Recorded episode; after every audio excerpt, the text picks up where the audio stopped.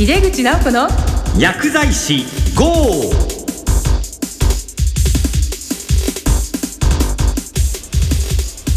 こんばんは帝京平成大学の井出口直子ですあの私の大学には模擬患者さんといって患者さんを演じて学生と面接してくれる方たちが、まあ、何十人か登録して一緒にやってるんですけども、まあ、その中の一人の方が本を出されたのでとってもいい本なんでご紹介したくて62歳からの介護職という本なんですね。で杉並欅出版っていうところから出ています。金子進さんっていう方が書いてる本で定年退職したら男性はもっと介護の仕事をした方がいいっていうのがいろんな認知症の方とかそういう方との触れ合いでありますとか対応でありますとかご苦労でありますかそういうこといっぱい書いてあります。でもずっと流れているのが著者の金子さんの、まあ、あったかいですね。人を一人一人大事にする気持ちなんです、まあ、読んでいただけたらなと思ってご紹介しました。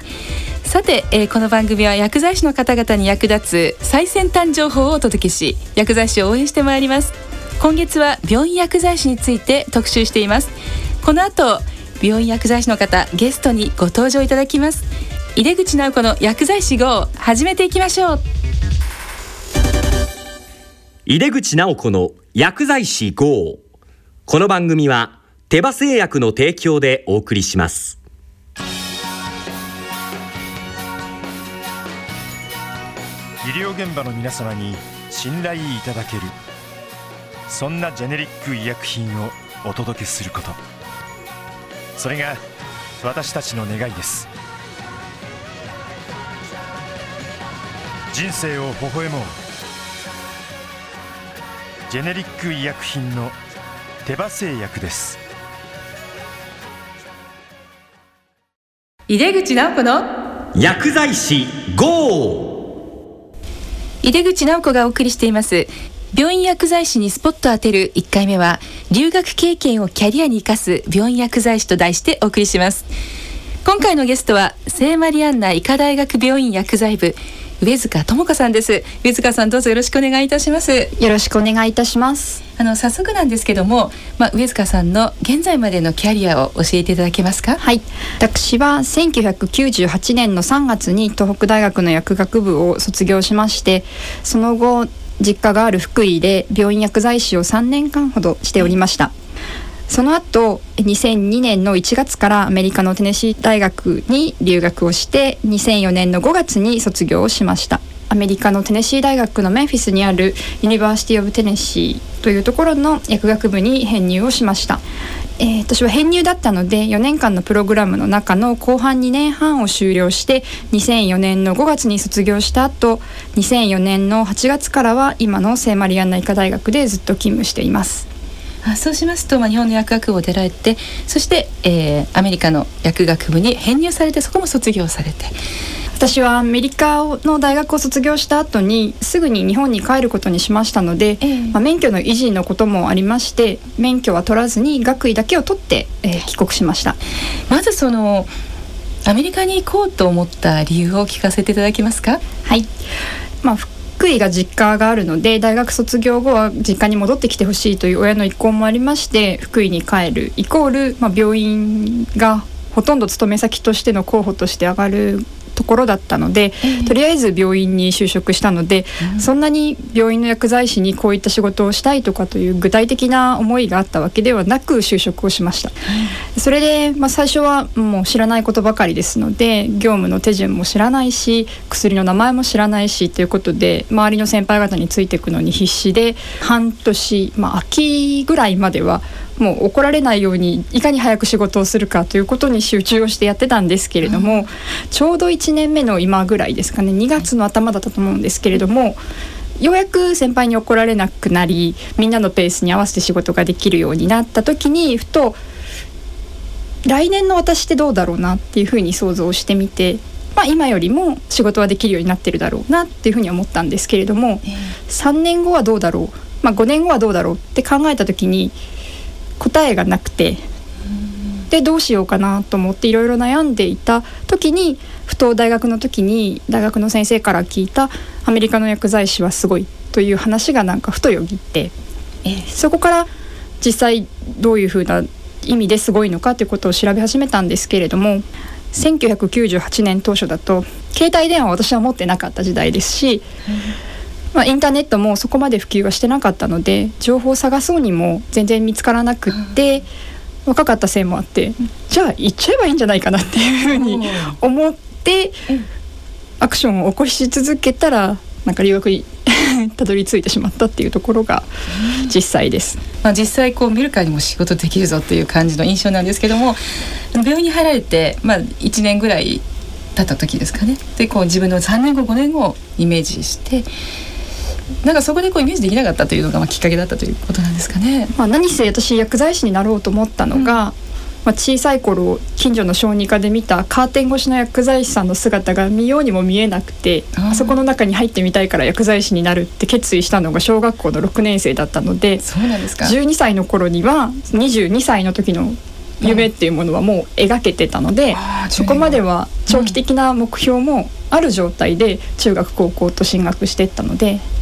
次が何かないかなっていうところで初めて気づいたんです。すでに小学校6年生の薬剤師になるという決意のもとにはい、あのカーテン越しのそしたらじゃあまあ実際に薬剤師になってみたら今度その次がねやっぱり見えないとっていう気持ちで留学の時に水川さんのこう英語力っていうのはどのぐらい持ってらしたんですか？えっと私は帰国子女でもないですし田舎で育ったので通常英語を話す環境ではなく大学まで行きましたのでそんなにスラスラと話せたわけではないんだけれどもええ。最初に降り立ったメンフィスの空港で自分のスーツケースがなかった時にホテルに届けてもらうお願いだけはできました。それぐらいです。なるほど。それでまあ例えばその専門用語の試験がその後いっぱいあるわけなんですけど専門用語に関しての勉強っていうのは英語のされたんですか？特にその必要性を感じてなくて入試のために必要な TOEFL であるとか、まあ、ええ GRE っていうテストがあったんですけどその勉強しかやれてなかった状況でした。で行かれてみて実際どうでした？最初の数ヶ月は行ってみてこの授業がどうだこうだっていうよりも、ええ。もう普通の学生として編入をしたのでしかもあの1年生ではなくて2年生の後半に入っていたのでテストっていうのはええ。現地の学生と同じ時期で同じ基準で課されるんですね。あもちろん英語の授業ね、はい、一学年100人のあんまり大きな学校ではないんですけれども、うん英語がたどたどしいのは私だけみたいな状態でも、もう入学して1ヶ月後には、まあうん、中間テストみたいなものが各教科で課されるので、もう余計なことを考えずにとりあえずテストをパスしていかないとこの国に入れなくなるっていうことになるので、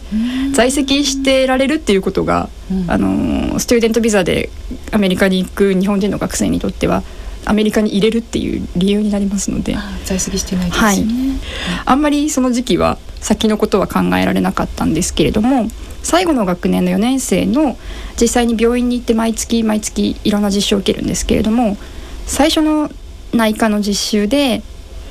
細かいことは説明できないんですけれども、うんあだから私ここに来たんだっていうふうに感じられたんですよね。多分はい。病院でついた指導薬剤師の先生に、うん。まあいろいろ薬剤師ってこういう仕事をするんだよっていうことを言われたのが、多分自分がなんとなく思い描けなかった薬剤師って何するんだろうっていう具体的なところがなんかパッと見えたような気がして、うん。まあ、それなりに実習は大変だったんですけれどもそういった意味でやりがいがあって、まあ、楽しかったというか。そうですか、はい。来た甲斐があったとか来てよかったと、ね。このままや,、れるということなんですね。後半の2年間ということですけどもこの段階でこう日本のカリキュラムとはどんなところが違いがありましたか？最初の2年生の後半から3年生の終わりまでっていうのは、多分日本の授業よりももっと詰め込みっていう要素が強い感じの薬物治療学の講義がいろんな疾患についてひたすらあって定期的にテストがあって全部あのマークシートのテストの問題なので×は×何点以下は不合格みたいな感じで切られる状態なので結構厳しいかなとは思います。で最後の1年間は、まあ、学校によって違うんですけれども私の行っていた学校は1ヶ月ずつの実習を計10個受けて卒業ってことになっていて、はい。えー、と4つは必修になっているので内科あと外来クリニック、あとは各専門分野腎臓内科とか循環器内科とかいうのに絞ったものとあともう一つは集中治療の領域っていうのが必須になっているのでそれは全員が受けなければいけないんですけれども、はい。残りの6つは個人の将来とか興味に合わせて選べるのでええ。ドラッグストアが良ければいろんな規模のドラッグストアとかいろんな場所にあるドラッグストアを組み合わせることも可能ですしええ。私みたいに病院が好きな人の場合には規模の違う病院とかうん。特定の科が強い病院を選んでみるとか、あとは面白いのは授業で習った薬剤師の先生がいる病院でその先生について実習を受けるっていう観点で実習を選ぶ人もいます。その日本の薬剤師とそのアメリカの薬剤師の何かこう意識の違いでありますとかすごく強く感じたことってあります？基本的に自分の仕事にプライドを持って責任を持って仕事をされている薬剤師に関して言えば日本の薬剤師さんもアメリカの薬剤師さんも変わらないとは思っているんですね。多分1998年の入職した時ぐらいは日本の薬剤師のできる仕事っていうのがある程度範囲が限られてたこともありますけれども、特に私が帰国してからここ数年は活躍の場っていうのがチーム医療という言葉で示されるようにいろんなところにできてきているのでそういったチャンスをもらえた薬剤師さんっていうのはそこで力をつけて見劣りしない仕事をされてると思いますし日本独自でアメリカではないけれども日本独自のサービスを提供してるって薬剤師さんも多いと思います。今あの、まあ、ご帰国されて、まあ、上塚さんは聖マリアンナ医科大学の方でお仕事をされてるわけですけども、まあ、この聖マリアンナ医科大学病院薬剤部では、まあ、上塚さんのようなアメリカで勉強してきた方それからイギリスで勉強した方が何人もいらしているわけですけれども何かその病院の、まあ、聖マリアンナ医科大学病院の薬剤部の特徴みたいなものがありましたら教えていただけますか？はい若いですね皆さんってことをよく言われます。はい聖マリアンナ医科大学病院薬剤部では臨床活動の充実を図る目的で私が入職した当初は約40名であった薬剤師が現在では約70名に増えております私よりも年下の薬剤師が半分以上いるという状態で1年に十数名取った時代もありましたので、まあ、教育っていうものを怠ってしまうと業務がいろいろと回らないってこともありますので隣にいた先輩から教わるっていうような偶発的なことだけでは間に合わないのでカリキュラムを組んで新人研修とかその後に続くような研修というものを作っていってるのが特徴かなと思います。そのアメリカでの2年間のご経験が、まあ、現在のお仕事にどのようにこう生きていらっしゃるんでしょうか？実際に病棟に出てえー病棟の薬剤師として仕事をするってことになると1から10までマニュアル通りにこの手順にやればいいっていうような仕事ではなくって自分が問題だと思うのを見つけて自分の力でそれを解いていく。で人との関係性もどこまでが看護師さんがやるべきなのか医師がやるべきなのかって明確な線引きはないけれどもその中にうまく入っていてやらなきゃいけないという点でアメリカでいろんな薬剤師の仕事を見てきたので大体こういうふうに取り組めばこの問題解決するのかなっていうなんとなく成功のイメージっていうのが描けるので、まあ、そういったところから恐怖心なく前例がなくてもいろんなことができてきたっていうのは最初の数年間はあるかなと思ってます。なるほどその病棟での患者さんのね薬物療法上のまいろいろ問題解決をしていく中で、まあ、どうやって他の医療従事者とコミュニケーションを取ったりとかいうことのイメージは、まあ、アメリカで結構こう体験をして見えてるので動きやすかったと。はい。そういうことなんですね。あのアメリカで最もこう苦労されたことって何ですか？結構都合がいい性格なので忘れてしまうんですけれども最初の頃は学校のテストが大変だったっていうのはありますね。ひ。たすら勉強のね、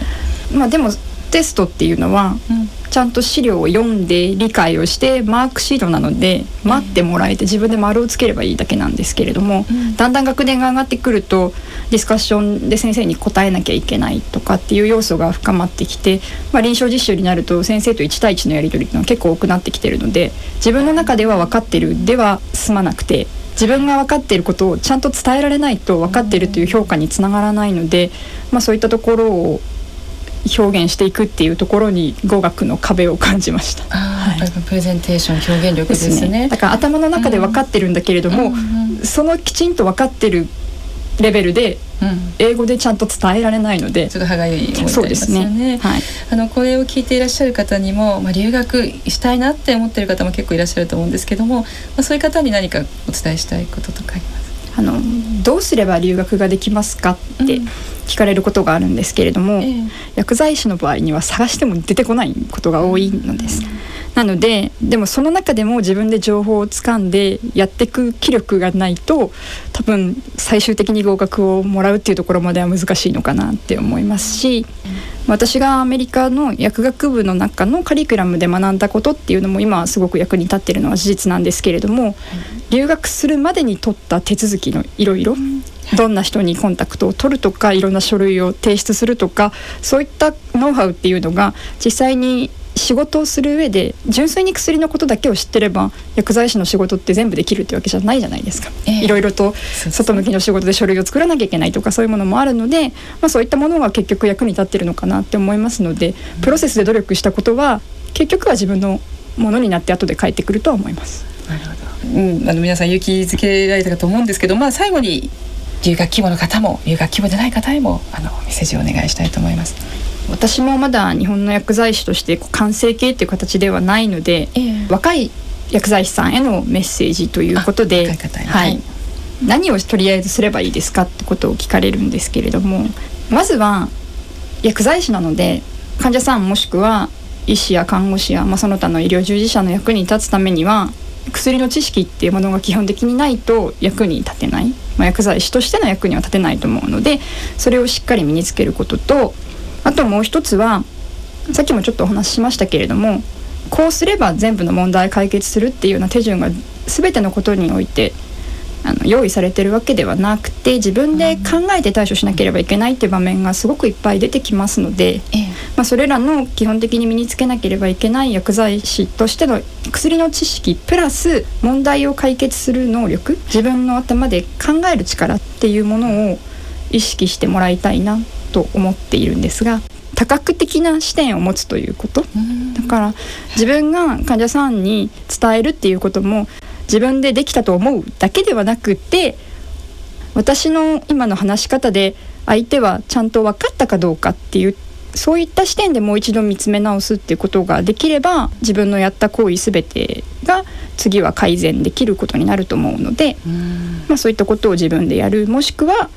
周囲の人に恵まれているのであれば周囲の人からのフィードバックをもらうっていうことを厭わない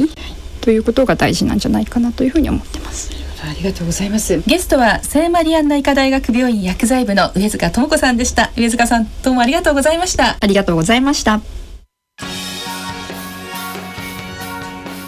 高度医療の薬から生活習慣病の薬まで。さまざまな医療の現場にジェネリック医薬品で貢献すること。それが私たちの願いです。人生を微笑もうジェネリック医薬品の手羽製薬です。